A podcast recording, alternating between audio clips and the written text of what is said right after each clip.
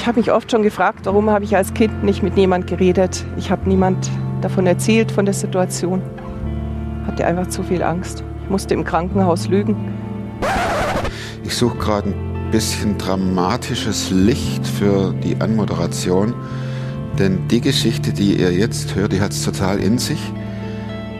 Die meisten von uns kennen mit Sicherheit, mal gucken, ob ich das Licht hinkriege, kennen mit Sicherheit solche Stories, wo Kinder über manchmal sogar Jahrzehnte, 20 Jahre in dem elterlichen Haus gefangen waren, irgendwo im Kellerverlies, im Loch und es ihnen dann gelungen ist zu fliehen und dann kommt die ganze Wahrheit ins Licht. Und äh, bei meinem heutigen Gast ist es anders. Die konnte zur Schule gehen, durfte nicht mit Kindern spielen. Die konnte sich frei bewegen, eigentlich. Aber don't say eigentlich, denn wenn irgendwas falsch lief, wurde sie misshandelt, geprügelt und wurde so unter Druck gesetzt, dass ihr, ihre Jugend, ihr Leben im Prinzip kaputt war. Und sie erzählt uns, wie sie da rauskommt und wie sie heute noch damit kämpft, die Vergangenheit nicht wieder hochkommen zu lassen. Klar bin ich einer, der gescheitert ist. Ich weiß nicht mal, was da läuft und was es ist. Ich bin in der Hinsicht im Moment ein bisschen privilegiert. Der Podcast mit Thomas Mayer. Natürlich denkst du dir dann erstmal, ja gut, der hat auch keine Ahnung. was weiß ich. studiert noch Medizin. Ja. Leidet Das hat er im Bett, da hat eigentlich ein Hund draufgeschlagen. Egal wie abgedreht das war. Willkommen bei Superfrom. Linda. Danke. Ich finde es auch cool, dass du geschrieben hast, echt. Verstehst du mich mit dem Lärm hier oder geht's Ja. schlecht? Gut. Es geht ja. Mhm. Wo, wo, ein Satz fiel mir äh, gleich ins Auge. Du schriebst, ihr seid irgendwo aufgewachsen, jenseits von Dorf und irgendwas. Was war denn das? Mhm. Mhm. Mhm. Ja, da müsste ich ein bisschen ausholen, Hol weil aus. äh, ich habe da nicht von Anfang an gewohnt. Also ich komme aus Oberbayern, ich bin hier in die Gegend gekommen wegen am Gebetshaus Augsburg. Hat mein ältester Sohn, wer geheiratet hat, hat er gesagt, Mama, magst nicht auch hier wohnen? Wir wollen auch Kinder. Hat auch geklappt. ja, also ich bin in München geboren. Mein Vater war Ungar und meine Mutter war in England aufgewachsen. Und die haben sich dort in einer kleinen Baptistengemeinde kennengelernt. Hat aber nicht lang gehalten, also ist gleich wieder auseinandergegangen. Und meine Schwester war da noch nicht geboren. Und dann, ja, dann waren wir ein bisschen bei unseren Großeltern, also bei meinen Großeltern. Aber das ging nicht gut, weil meine Mutter und meine Oma haben beide so einen Dickschädel gehabt. Und ja, dann sind wir wieder weggezogen. Also meine Mut- Mutter mit uns zwei kleinen Kindern. Wir waren vielleicht so zwei und drei. Und dann war sie in einer ziemlich verzweifelten Lage. Dann saß sie in der Baptistengemeinde und hat geweint. In Oberbayern, so Richtung Chiemsee. Es war Ist ja sie da rein und hat einfach gedacht, was mache ich jetzt? ja, genau, die war einfach verzweifelt und dann hat sie eben, äh, ein Mann hat sie dann angesprochen und hat gesagt, du kannst mitkommen, du kannst bei mir wohnen. Und äh, der war kriegsversehrt, über 18 Jahre älter. Und das Problem war, er hatte schon eine Frau und acht Kinder. Und wir haben also dann alle zusammen in diesem kleinen Haus gewohnt. So ein kleines altes Haus mit, Aber das war ja dann nicht dein Stiefvater, sondern das war irgendeiner Doch. halt, oder? das war dann später eben mein Stiefvater. Der hat sich trennt von der Frau, mit der er acht Kinder hatte. Ja, richtig, genau. Sauber. Ja, und es ging, es war alles sehr fromm, so von den Worten her. Er hat halt behauptet, meine Mutter wäre ihm von Gott geschickt worden. Und er hat sie dann tippen lassen. Für, er hat immer so Sachen geschrieben und so. Und die haben dann ziemlich bald ein Verhältnis angefangen. Ah, der hat sie also quasi in der Kirche, in der Baptistengemeinde gefunden und hat gesagt, komm mit zu mir, du darfst von mir jetzt hier schreiben. Ja, und dann kriegst du ein bisschen Geld und so. Dann Hört ist, sich erstmal gut an. ja, und dann haben wir eben da alle gewohnt zusammen. Ich kann mich sogar noch erinnern, dass äh, meine Mutter wurde dann schwanger. Dann kam der erste Junge. Von ihm. Ja, genau. Und da haben wir noch in dem Haus gewohnt, weil ich weiß noch, dass die erste Frau von ihm reinkam und mit dem Kleinen, der war im Laufstall, äh, so gescherzt hat. Also die war eigentlich ganz nett zu uns immer. Aber naja, es ging dann natürlich auseinander. Also die erste Ehe von ihm und meine Mutter hat jedes Jahr ein Baby gekriegt und so ziemlich jedes Jahr. Äh, wir mussten aber natürlich dann wieder wegziehen, weil es ging ja nicht gut. Aber sobald er geschieden war, haben die beiden dann geheiratet. Also ich war gerade sechs. Ich bin mit fünf Jahren in die Schule gekommen. Also da haben wir eine Zeit lang in der Stadt gewohnt. Und immer schön mit Bibelverse alles Genau, genau, ja. Ähm, und wir mussten dann, ich bin erst vier Monate in die Schule gegangen, hat mir super gefallen. Ich habe die Lehrerin geliebt. Ich wollte auch Grundschullehrerin werden damals. Und dann mussten wir im Dezember eben wieder weg, weil die geheiratet haben. Und ähm, dann sind wir eben zu dem Mann ins Haus gezogen. Der stand ganz alleine am Waldrand. Also wirklich ab vom Schuss. Vorher hatten wir halt Kinder, mit denen wir spielen konnten und wir hatten viel Freiheit, meine Schwester und ich, weil meine Mutter war so mit sich selbst beschäftigt. Also die ist Mit eigentlich Kinder kriegen und mit Kinder. ja und mit ihren Problemen. Du musst dir vorstellen, damals so eine Situation gell, geschieden und dann äh, ledig schwanger und so. Und Geschieden, Witterschwanger und dann im Wald wohnen. Und das ist ja alles nicht gerade. Ja, und da war sie eben schon mit dem dritten Kind von ihm schwanger, als sie ihn geheiratet hat.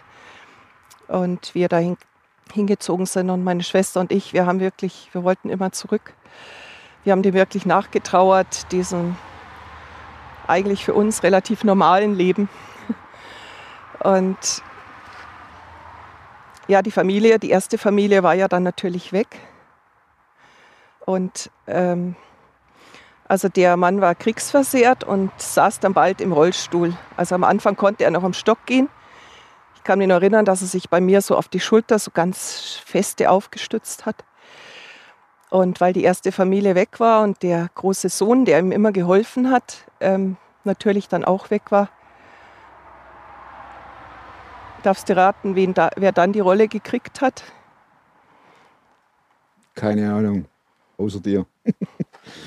Ja, ich war das größte Kind. Ich war das größte Kind und ich war erst sechs, ja. Mhm. Ja, genau. Und dann musste ich praktisch, also meine ganze Freizeit, wenn ich nicht in der Schule war, äh, musste ich bei ihm verbringen und ihm helfen. Das waren dann meine sieben mageren Jahre, also bis ich 13 war etwa. Und ich durfte nicht zu Freunden. Ich war in der ganzen Grundschulzeit genau zweimal bei Freunden. Das weißt du noch. Ja, ich erinnere mich noch genau, was, also da wurde Geburtstag gefeiert und was es da für einen Kuchen gab und was wir gespielt haben. Und das da habe ich lange dran zurückgedacht. Ich durfte einfach nicht weg, ich durfte nichts machen, was mir Spaß macht. Musste teilweise schwer arbeiten oder ich musste einfach auf der Erde sitzen und warten, bis er was braucht. Und Wie ein Hund, oder? ja, ich hätte halt so gern, ich war eigentlich ein be- begabtes Kind, also ich war in der Schule immer recht gut. Also ich war immer die zweitbeste von der Klasse so. Und dann durfte ich halt gar nichts mehr. Also Wünsche äußern, eigene Meinung oder so, war alles kein Thema. Ähm, ich kann mich auch nicht erinnern, irgendwie als Kind bei jemand auf dem Schoß gewesen zu sein oder dass meine Mutter mich getröstet hätte oder Bist du ausgebrochen? Leider nicht, leider nicht. Also der war, ähm, dieser Stiefvater, der war mir irgendwie hundertfach überlegen, so von der Persönlichkeit her. Der war, ähm, also der war grausam, der war gewalttätig, hat immer rumgeschrien und dann immer mit Bibelversen so, das Weib muss gehorchen und so. Und ihr Kinder gehorchet euren Eltern. Also es ging immer um Gehorchen und dass wir halt schön brav sein müssen und Du sagtest gerade, du warst intelligent oder du bist intelligent. Ich kann mir vorstellen, dass du ja dann auch nachgedacht hast mhm. in deiner Zeit auf dem Fußboden. Ja. In deiner Zeit, wenn Ja, du, genau. ich sage jetzt mal, Holz hacken musstest oder ja, äh, Geschirr spülen, kochen, irgendwas. ja. Du hast das sicher früh festgestellt, das stimmt überhaupt nicht, was hier läuft. Genau, also ich habe mir an den, dem Christentum, was ich zu Hause erlebt habe, kein Beispiel genommen. Wir sind immer wieder mal in Gemeinden gefahren, aber das war bei ihm so eine Sache der Laune. Oder er ist auch öfters aus Gemeinden wieder rausgeflogen. Und ja, weil er eben so grausam war. Mhm. Und das hat er aber außen nicht gezeigt. Gell. Meine Mutter ist dann halt hingegangen und hat gesagt, was los ist. Ähm, und wenn wir in Gemeinden waren, da habe ich halt Menschen gefunden, zu denen hatte ich Vertrauen. Und das Christentum von denen hat mir gefallen. Und Ich habe auch als Kind schon die Bibel gelesen, habe eine Bibel bekommen. Und wir hatten da mal Kontakt zu einer kleinen Gruppe, die, ja, die hat mein Stiefvater dann irgendwann abgelehnt, aber wir haben uns mit denen dann getroffen im Wald und so und haben gefeiert und gesungen. Und ich weiß noch genau, dass mich die, die Liebe Gottes und diese Freude, die hat mich dann so berührt, die ich da gespürt habe.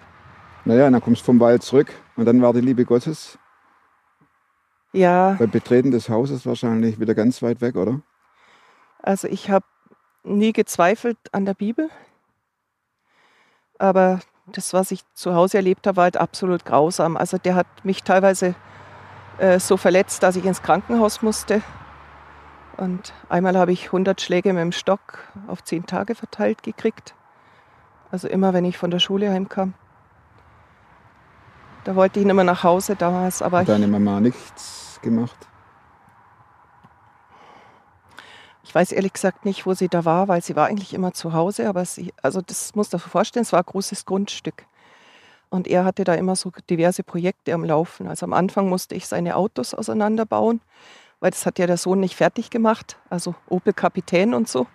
Weil er hat ja alles gesammelt, in Gläsern, die Schrauben, die Dichtungen und alles. Und dann hat er angefangen, Haus zu bauen, dann hat er gebackert und ich musste halt dann dabei sein, die diese Feststellschrauben da betätigen, ihnen Bagger mit reinhieven und äh, beim Lenken helfen. Das war so ein alter Fuchsbagger. Wann kam so der Zeitpunkt des Auflehnens? Ja, also das Interessante war, ich habe ja keine Freundinnen gehabt, weil ich durfte ja nirgends hin und wir haben uns auch geschämt, es durfte auch niemand zu uns. Gell?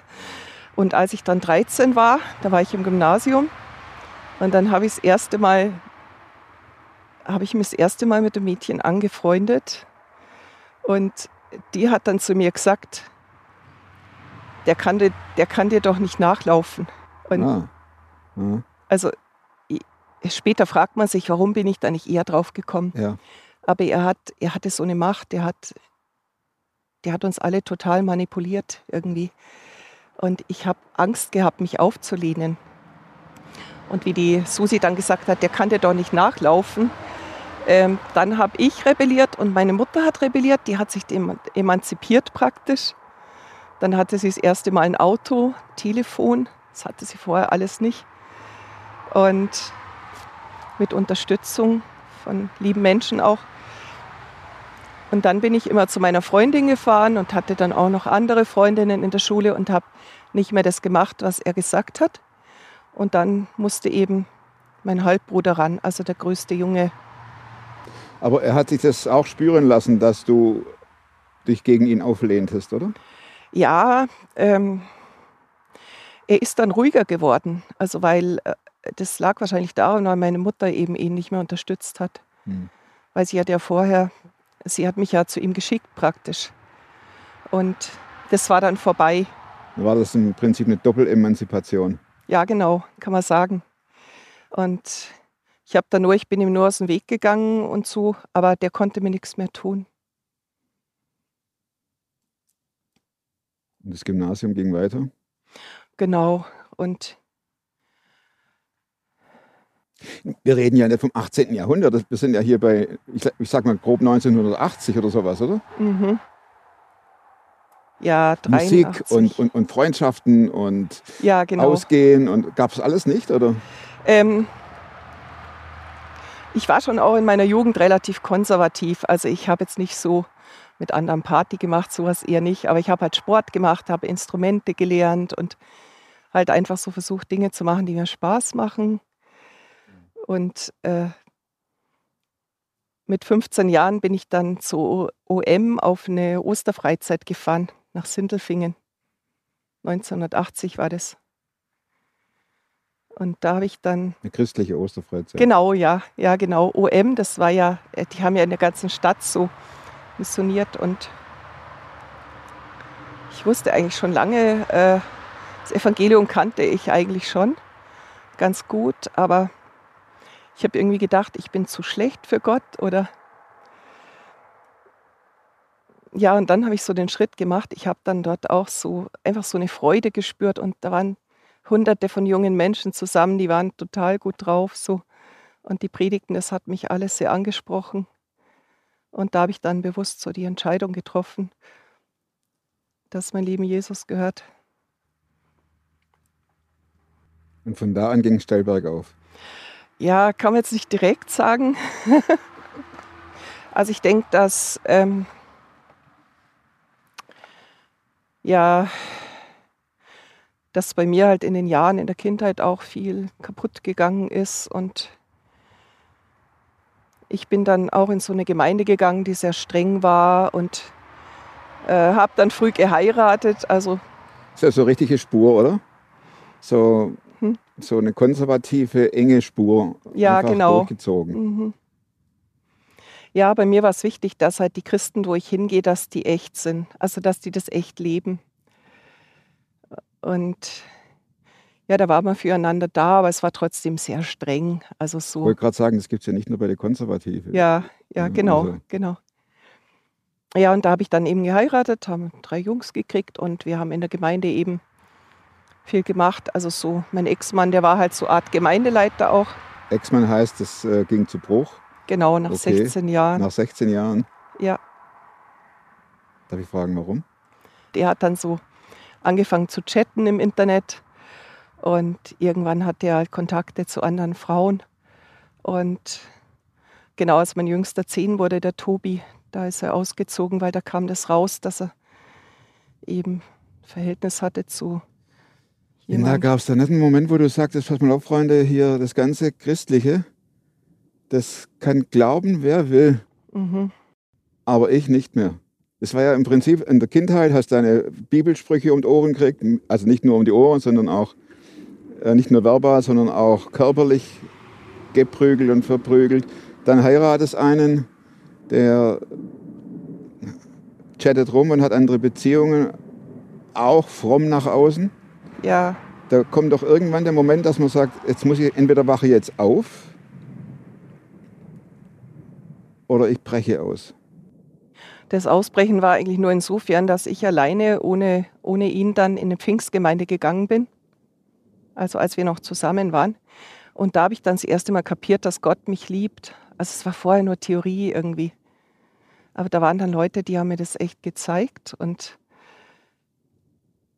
vorher hat man halt viele Bibelsprüche auswendig gelernt und so. Und ja, und dann, ich habe dann irgendwie diesen Leistungsdruck irgendwie abgelegt.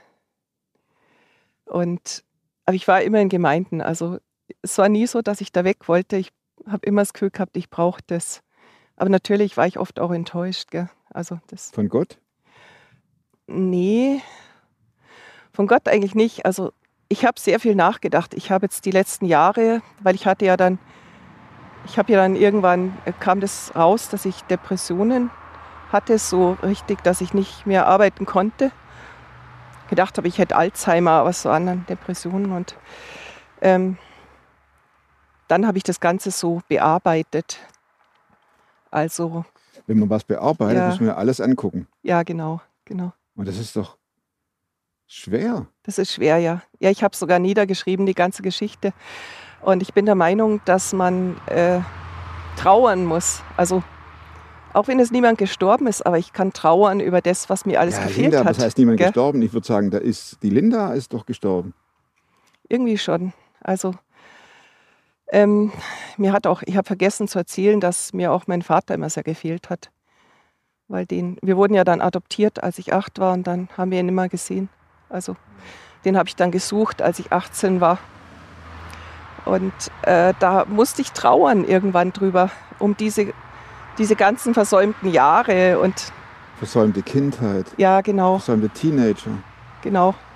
Ich habe auch für ihn getrauert, weil er hat uns auch vermisst. Ich meine, wir waren zwei äh, süße kleine Mädchen und er konnte uns nicht, nicht nehmen. Gell? Hast, du uns, hast du ihn gefunden? Ja, genau. Ich habe irgendwo zufällig die Adresse gesehen. Also der war Arzt in Ingolstadt und ähm, dann habe ich ihm geschrieben. Und dann haben wir auch noch so eine Beziehung aufbauen können, also er und meine Schwester und ich. Und das war eigentlich ganz schön. Aber bei meiner Mutter war das halt immer ein Tabuthema. Also die hat irgendwann, als wir ganz klein waren, haben wir noch geredet drüber, haben wir noch gefragt so. Dann hat sie irgendwie erzählt, der hat sie mit dem Gürtel geschlagen oder so. Und irgendwann haben wir nicht mehr geredet, weil wir gemerkt haben, sie will das nicht. Also das Thema war dann tabu. Überhaupt so Themen. Da ist also noch kein Happy End in Sicht, was das betrifft. Wie alt warst du, Linda, als du zum ersten Mal an dich dachtest? Mhm. Ja, ich habe schon, als ich so 15 war oder so, da, habe ich doch im, da war ich im Sportverein und habe auch ein Instrument gelernt. Aber mir ist später klar geworden, ich habe immer das gemacht, was die erwartet haben. Also ich wollte gern Leichtathletik machen und die haben gesagt, wir brauchen jemanden, der Mittelstrecke läuft. Dann bin ich immer diese langweilige, ätzende Mittelstrecke gelaufen. Und also ich musste halt das machen, was irgendwie, was die gesagt hat. Und beim Instrument war es auch so, dass ich gern Geige gelernt hätte. Und haben sie gesagt, ja, Cello würde fehlen im Schulorchester. Dann habe ich halt Cello gelernt. Gern. Das, ich meine, das Problem habe ich vielleicht bis heute noch, dass ich versuche immer so die Lücken zu füllen. Wo werde ich gebraucht und da springe ich ein und wo kann ich helfen und so. Hast du Schritte unternommen, um, rauszufinden, wer die Linda eigentlich ist. So, so eine Mhm. Ausgrabungsstelle eröffnet Mhm. mit einem Zaun drumherum und, hat es, und hast gesagt, jetzt will ich mal wissen, wer ich bin. Ja, also ich schreibe halt wahnsinnig gern und äh, da, da lebe ich dann auch auf, so im Bist du Schreiben. manchmal erschrocken über die Gefühle, die da auf dem Papier stehen? Ähm, Ich kann mir vorstellen, Ja. Entschuldigung, dass du ja Dinge schreibst, die du normalerweise nie sagen würdest. ja, ich bin halt, ich bin halt irgendwie auch ein Kopfmensch, glaube ich. Also ich habe so für mich immer so Strategien, mit Probleme zu bewältigen und so. Also Und die, packst, die setzt du dann auch um oder ist das Ja. nur Theorie? ich setze das um. Mhm. Ja, und das hilft mir einfach im Leben. Ich meine, ich bin jetzt bei der Bahn, das gibt mir auch Struktur. Da ist ja Struktur, das ist ja immer Fahrpläne und so. Und also es gibt mir irgendwie eine Sicherheit. Also jetzt einfach so. Hm. Ich weiß auch nicht. Ich glaube schon, dass ich das bin auch und dass ich da auch eine recht kreative Seite habe. Mhm. Also das Kreative, dass das schon auch von mir kommt. Welchen Beruf hast du zuerst gelernt? Ich habe zuerst Grundschullehrerin studiert. Dein ursprünglicher Wunsch hast du also angepackt? Ja, allerdings wollte ich mal was anderes, aber meine Mutter hat dann gesagt, mach das, du hast so viel, so viel Ferien und so. Und Also auch wieder, dass der einer sagt, mach's und du hast gedacht, okay, mach ich's halt. Ja, es war nämlich dann letztendlich gar nicht mehr so schön, weil ich habe dann einfach nur noch gearbeitet und zu viel gemacht, weil als Lehrer zählt man die Stunden nicht. Man hat das Gefühl, du könntest immer mehr machen, du könntest es immer besser machen und ja, und dann die Sorge um meine Kinder und das ganze Paket, das war dann irgendwie zu viel. Und wieder frage ich, welche Rolle hat Gott da gespielt? In, die, in der Zeit des Nervenzusammenbruchs. Und das waren noch alles große Fragezeichen. Ja, Also übergroße Fragezeichen. Ja, genau. Ähm, also ich habe mich oft so gefragt später, Gott, wo warst du? Oder warum das alles? Oder hast du, warum hast du mich nicht beschützt oder so? Aber ich muss sagen, er hat immer so Menschen geschickt, die wie so Engel waren. Und selbst als ich in die Klinik kam, hat mir das eigentlich sehr geholfen. Also diese Therapien und ich konnte dann Ja, mich klar. ausruhen und das Mhm. machen, was mir Spaß macht und einfach viel reden mit anderen und so. Ich war ja nicht so äh, krank, dass ich nicht mehr geredet hätte oder so. Das, das ging schon. Also Wer ist Gott für dich, Linda? Also Gott ist mein Vater und also ich bin jetzt an einem Punkt, wo ich, also mein liebender Vater, muss ich sagen, ja. Weil mein Vater lebt ja auch nicht mehr und das ist passé.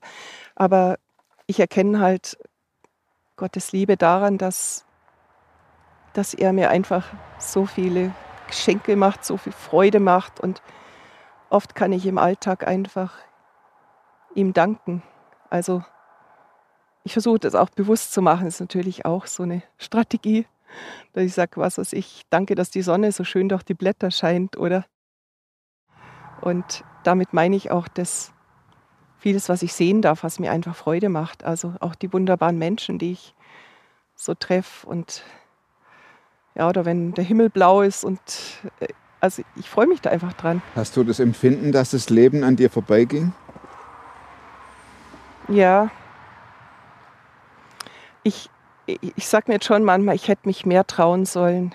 Also ich hätte mehr aus meinem Leben machen sollen.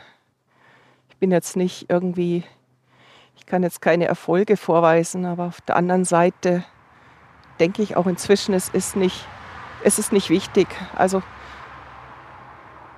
wenn ich den Leuten dienen kann, also Jesus hat es als was ganz Hohes eingestuft, dass man anderen dient und deswegen sehe ich das auch so. Also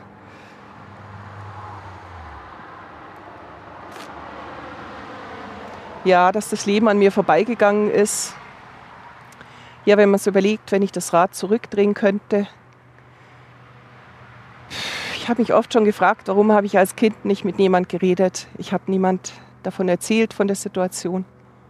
Hatte einfach zu viel Angst. Ich musste im Krankenhaus lügen. Und warum habe ich nicht den Mut gehabt, was zu sagen? Und ich fühle mich dann auch ein bisschen für meine Schwester verantwortlich. Warum konnte ich sie nicht beschützen oder so? Ah, okay. Weil die ist, ich habe erleben müssen, dass sie mit zwei Jahren schon verprügelt wurde. Und nur weil sie Angst hatte und nichts gesagt hat. Und das weiß ich bis heute noch. Und ich habe da irgendwie so ein bisschen Beschützerinstinkt meiner Schwester gegenüber. Aber das tut mir auch leid, dass ich einfach nicht so oft so liebevoll zu ihr war. Also, weil wir hatten es alle schwer und jeder hat es auf eine andere Art schwer und dann hat man halt, gab es auch Streit und, und Hass und so. Und ja, da denke ich manchmal, warum hast du nicht als Kind irgendwie, warum warst du nicht mutiger? Aber es war einfach so. Ich, ich konnte wahrscheinlich nicht anders. Also. Ja, das hilft ja auch nicht, jetzt irgendwelche Vorwürfe Nee, sich zu machen. überhaupt nicht. Nee, Sondern das muss man in der Situation, aus der Situation Ja, heraus ja, sehen, genau, was da war. genau. Und das ist nicht zu unterschätzen, diese, Mhm. diese Macht, die ein Mensch ausüben kann, Mhm. diese psychische Macht Ja.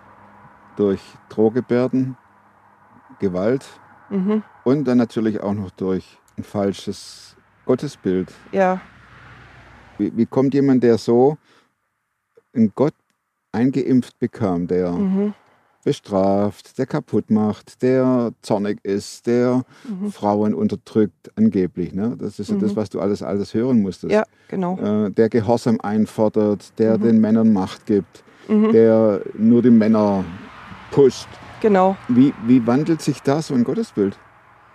Mhm. Du sagtest vorhin, dass, du, dass es ein liebender Vater ist für dich. Deswegen fragte Ja. ich, Ja, weil der Vaterbegriff ist ja durchaus zu schwerst negativ besetzt. ich habe zu dem nie Papa gesagt, obwohl unsere Mutter sagt äh, Papa, aber für uns war das kein Papa. Wir haben das nicht über die Lippen gebracht.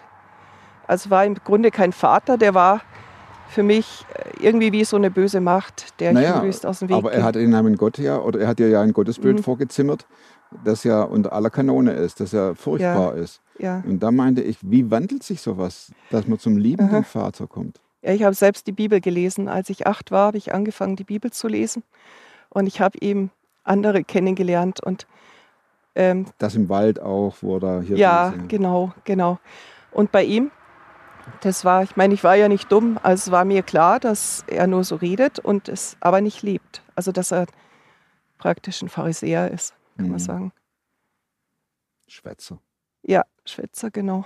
Ja, und er hat andere auch um Finger gewickelt und wir haben immer genau gewusst, was los ist. Also ja, und, aber wir haben halt wirkliche Christen kennengelernt und das hat uns angesprochen. Und jetzt bin ich auch mit solchen zusammen eigentlich, ich meine, es ist auch eine andere Zeit, gell, wo wirklich die Liebe Gottes auch äh, betont wird. Also nicht das Bedrohliche, sondern, und, und ich versuche jetzt irgendwie zu lernen, auch wie, wie gnädig und wie gütig äh, Gott ist, weil man hat ja auch dann das Problem, dass man irgendwie, wie verzeihst, wie verzeihst du das alles, äh, diese verlorenen Jahre und dass dich keiner beschützt hat und dass zu Hause der gefährlichste Ort war und so. Und irgendwie versuche ich, ähm, Gottes Güte besser zu verstehen und letztendlich kann man dann irgendwie alles verzeihen, weil ich habe ja auch viele Fehler gemacht und ich bin ja auch nicht immer gut gewesen. Also, und, also ich bin noch nicht so weit, aber ich versuche selbst eben frei zu werden von, also hm, ich denke, ich bin auf dem Weg, ich mache kleine Schritte, dass ich frei werde und auch dieses, ähm, dass ich mich aufrichten kann, wie so ein Blümchen, das zertreten wurde und das muss sich ja wieder aufrichten, die Persönlichkeit. Und ja. Wie guckst du nach vorne? Ja, eigentlich optimistisch. Also ich habe noch viel vor und ähm, ich habe jetzt auch schon einige Enkelkinder. Für die will man ja auch da sein. Aber ich gebe zu, dass ich oft an einem Punkt war, wo ich gedacht habe, äh, wenn es mir nicht gäbe, wäre es auch egal oder so. Und also da bin ich jetzt drüber hinweg, eigentlich doch. Wollte ich gerade fragen, kommt das manchmal noch hoch jetzt? Ja, ich habe noch so ein bisschen so eine Verletzlichkeit. Also kommt vielleicht daher früher, weil ich, ich habe ja meine Geschwister gesehen, wie sie miteinander gespielt haben und ich musste arbeiten. Und da habe ich manchmal noch ein Problem, wenn andere sich so gut verstehen und dass ich dann mich außen vor fühle. Oder wenn jemand zum Beispiel nie zurückgrüßt und mich ignoriert, dass mich das verletzt und manchmal auch ein paar Stunden belastet.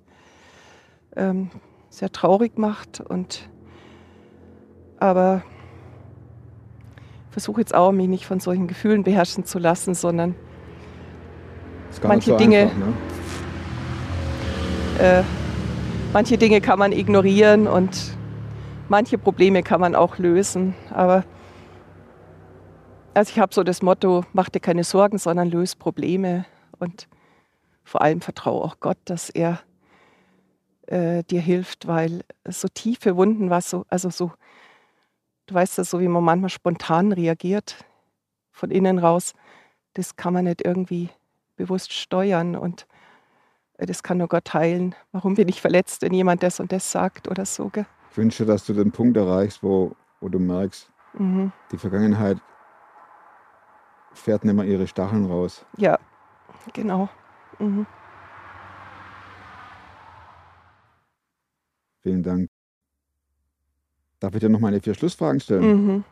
Meine vier Schlussfragen. Also das, die, die erste Frage ist ja ziemlich leicht. Gibt es ein Buch, das du nicht nur einmal gelesen hast, sondern mehrmals? Ja, es ist ein dünnes Büchlein, das heißt Warten auf Gott von Andrew Murray. Mal gucken, ob ich hier eine Verbindung Ich habe es habe. dabei. Du hast dabei? Ja, Du kannst ruhig zeigen. ja, Bevor ich hier äh, gucke, ob im tiefen Wald. ja. Es gibt es Das- jetzt nur noch antiquarisch und zwar sehr teuer, Okay. Warum hast du es so oft durchgelesen? weil ähm, ja, so das stärkt das Vertrauen einfach zu Gott. Okay. Mhm. Zweite Frage. Ähm, wozu kannst du heute leichter Nein sagen als noch vor, sagen wir mal, fünf Jahre? Also zu Sorgen und ähm, dass ich mich nicht mehr so leicht hinreißen lasse, wenn irgendwie negativ geredet wird über andere Menschen, was bei uns bei der Bahn ja oft vorkommt. Und ich bin dann einfach still und ich brauche das nicht. Gut. Ich kann es auch nicht absolut, aber besser. Du arbeitest dran. Ja, genau. Und die dritte Frage, welche Überzeugung, Verhaltensweisen oder Gewohnheiten, die du dir angeeignet hast, haben dein Leben definitiv verbessert? Dankbarkeit und Demut sind für mich so ganz große Ziele, wobei Demut jetzt nicht heißt, mich klein zu machen, sondern die richtige Haltung zu haben vor Gott, innerlich still zu werden und Warten auf Gott, wie dein Buch. warten auf Gott, genau. Und ich habe so das ähm, Bild immer so vor mir, wo Jesus im Sturm im Boot geschlafen hat, auf einem großen Kopfkissen. Und weil ich bin auch oft so hektisch wie die Jünger und will machen und tun und also in der Arbeit zum Beispiel beim Problem. Gell? Und ich glaube, dass Jesus mich einlädt, einfach nah bei ihm zu ruhen, mitten im Sturm. Und ich weiß, da ist der sicherste Platz. Bei ihm ist der sicherste Platz. Da kann mir nichts passieren. Und genau, und die Dankbarkeit halt im Alltag, wenn ich Rad fahre oder wenn ich in die Arbeit fahre, dass ich gleich sage, danke für meine netten Kollegen und danke für den Job und dass ich meinen Lebensunterhalt wieder selber verdienen kann und so. Und das, äh, ich finde, wenn man das mal so fünf Minuten macht, dann hat man so das Gefühl, wie wenn man Geburtstag hätte, dann freut man sich einfach. Und die letzte Frage, Linda. Mhm. Plakatfrage, was würdest du aufs Plakat schreiben, das irgendwo in einer groß, stark befahrenen Straße steht? Ah, Ich hatte da mehreres. Aber ich glaube, ich nehme das, ähm, Jesus macht alles neu. Aus Offenbarung 3, Vers Mhm, 20. genau. Mhm. Jesus macht alles neu. Da freue ich mich drauf. Und jetzt machen wir natürlich einen anderen Hintergrund, weil das ist die Farbe, machen wir ein bisschen grün, la? Hoffnung. Hinterlass der Linda dicke, fette Daumen, echt. Das ist so, ich finde es so genial, wie, wie sie aus ihrem Leben erzählt und da kein Blatt vor den Mund nimmt und uns daran teilhaben lässt. Gebt ihr dicke, dicke, fette Daumen. Und wenn ihr Fragen habt, wie kann ich diesen Jesus kennenlernen, dann muss man sich ja nicht irgendwie, das gilt ja nicht nur für Leute, die über Jahrzehnte manipuliert, verprügelt irgendwas waren, sondern wie kann ich Jesus kennenlernen, ihn einladen in mein Leben, dann schreibt hier info at superfromtv und wir antworten euch. In zwei Wochen kommt der nächste Film, ich muss mich auch erst dran gewöhnen, in zwei Wochen kommt der nächste Film, auch wieder spannend, ich kenne ihn schon. Und ich wünsche euch, dass ihr super fromm werdet oder bleibt. Bis dahin, macht's gut und tschüss.